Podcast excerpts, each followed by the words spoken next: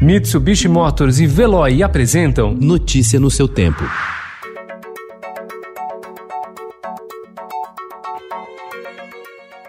Olá, seja bem-vindo. Hoje é sexta-feira, 2 de outubro de 2020. Eu sou Gustavo Toledo, ao meu lado, Alessandra Romano. E estes são os principais destaques do jornal Estado de São Paulo.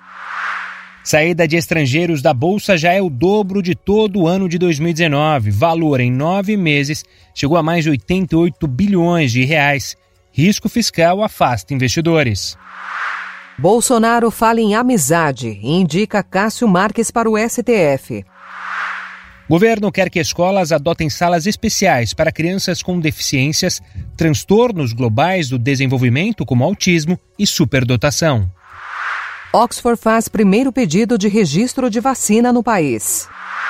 Prefeitura de São Paulo começa a testar professores, estudantes e servidores da rede municipal de ensino para checar quem teve contato com a Covid-19.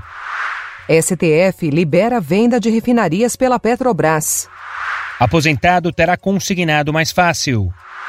Bancos aderem à Aliança por Pauta Verde no país. Trump quer cota anual de refugiados em 15 mil.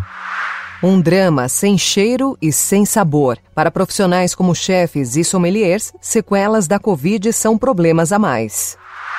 São Paulo, como galeria de arte urbana, projeto de lei pretende criar marco legal na cidade.